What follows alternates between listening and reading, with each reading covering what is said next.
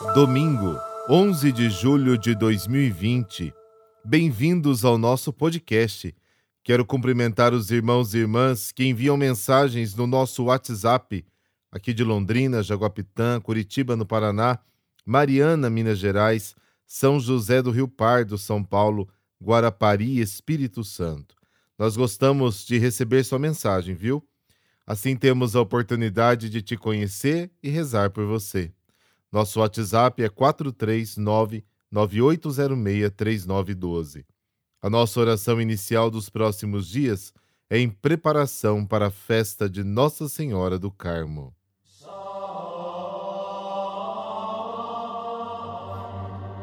Nossa Senhora do Carmo, que deixastes o santo escapulário como sinal do vosso amor e proteção.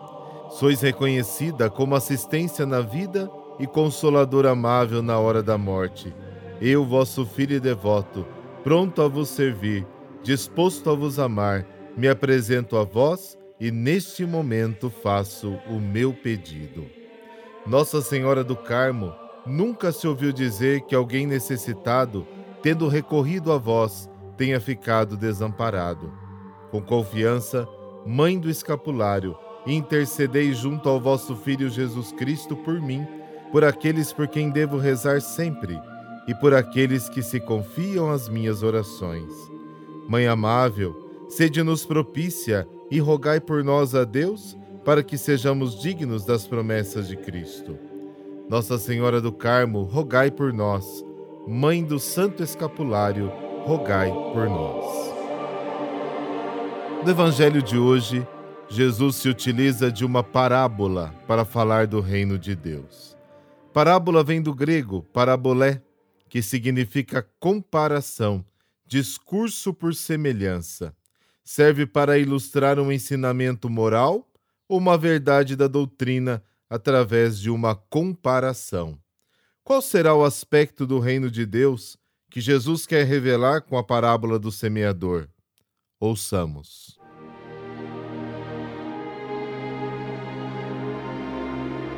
Mateus 13, versículos de 1 a 23.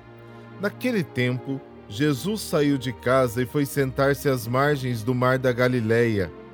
Uma grande multidão reuniu-se em volta dele. Por isso, Jesus entrou numa barca e sentou-se, enquanto a multidão ficava de pé na praia. E disse-lhes muitas coisas em parábolas. O semeador saiu para semear.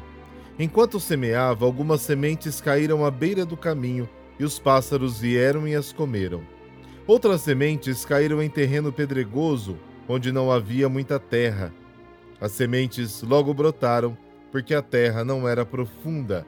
Mas quando o sol apareceu, as plantas ficaram queimadas e secaram, porque não tinham raiz. Outras sementes caíram no meio dos espinhos. Os espinhos cresceram e sufocaram as plantas. Outras sementes, porém, caíram em terra boa e produziram a base de cem, de sessenta e de trinta frutos por semente. Quem tem ouvidos, ouça. Os discípulos aproximaram-se e disseram a Jesus: Por que tu falas ao povo em parábolas? Jesus respondeu: Porque a vós foi dado conhecimento dos mistérios do reino dos céus, mas a eles não é dado. Pois a pessoa que tem, será dado ainda mais e terá em abundância, mas às pessoas que não têm, será tirado até o pouco que têm.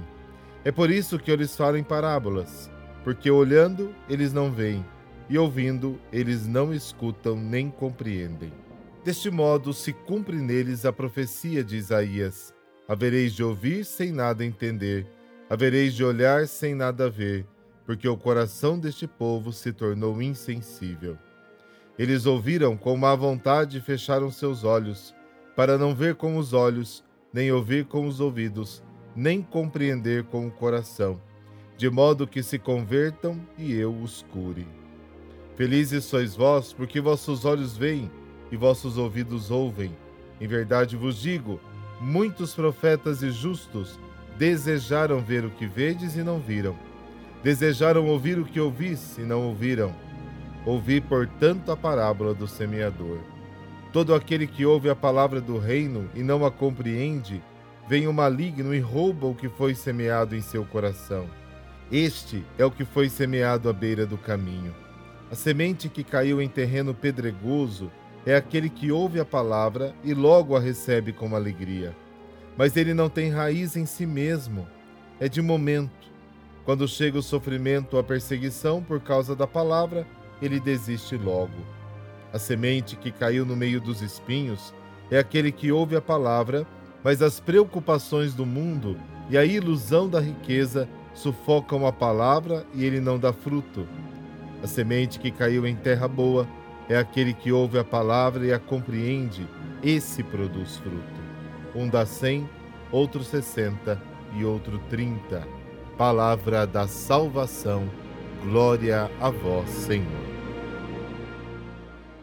O lugar de onde Jesus sai é uma casa que ficava em Cafarnaum. Ele havia se hospedado ali junto com os seus discípulos.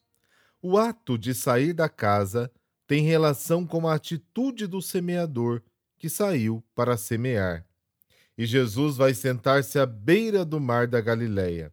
Não que seja exatamente um mar, mas pela extensão do lago era comum as pessoas o nominarem assim. Que experiência Jesus recorda à beira daquele lago? Em primeiro lugar, foi ali que os discípulos foram chamados.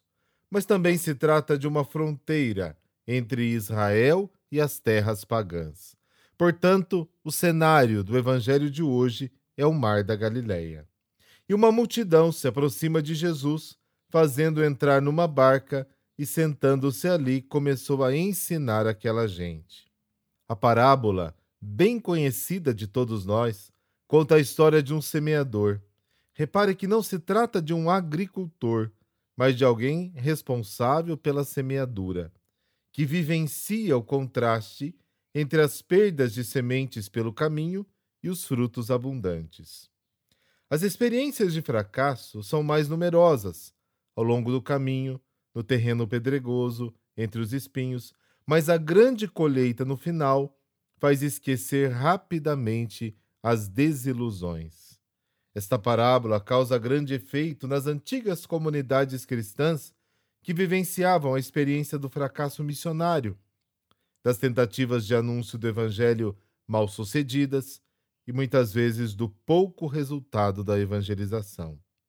Mesmo com tantos obstáculos, a semente dará seus frutos, e frutos superabundantes.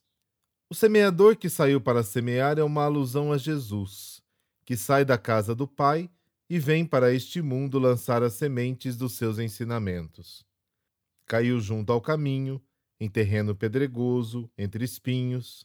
Esses detalhes mostram as dificuldades e os fracassos que o Evangelho encontra quando é anunciado. Mas no final tem a terra boa e o triunfo chega: 100, 60 e 30. Repare que os três índices de produtividade 100, 60 e 30 correspondem às três tentativas fracassadas do caminho, das pedras e dos espinhos.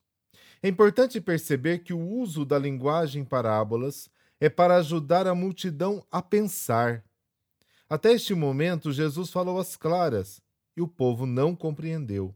Talvez desta forma a multidão perceba os próprios obstáculos diante do ensinamento de Jesus. E em comparação com a multidão, os discípulos estão em situação privilegiada não por seus esforços pessoais, mas porque convivem com o Mestre. E na explicação da parábola, a qualidade dos vários terrenos é determinante. Em primeiro lugar, há o coração endurecido, como a terra pisada de uma estrada. A semente não penetra na terra. Somos assim quando não acolhemos a palavra. Depois, o coração inconstante, o famoso fogo de palha se entusiasma com facilidade e depois desiste de tudo. É como uma pedra coberta como uma leve camada de terra. A semente germina, mas logo morre. Em seguida, o coração inquieto. Os bens materiais são como espinhos. A busca de dinheiro e poder cresce e sufoca a prática dos ensinamentos de Jesus. E por fim, o coração sincero que produz frutos em abundância. Agora, há um detalhe. dentro de cada um de nós há espinhos, pedras, chão batido e terra boa de qualidade. Melhoremos o nosso coração para acolher todos os dias a palavra de Deus.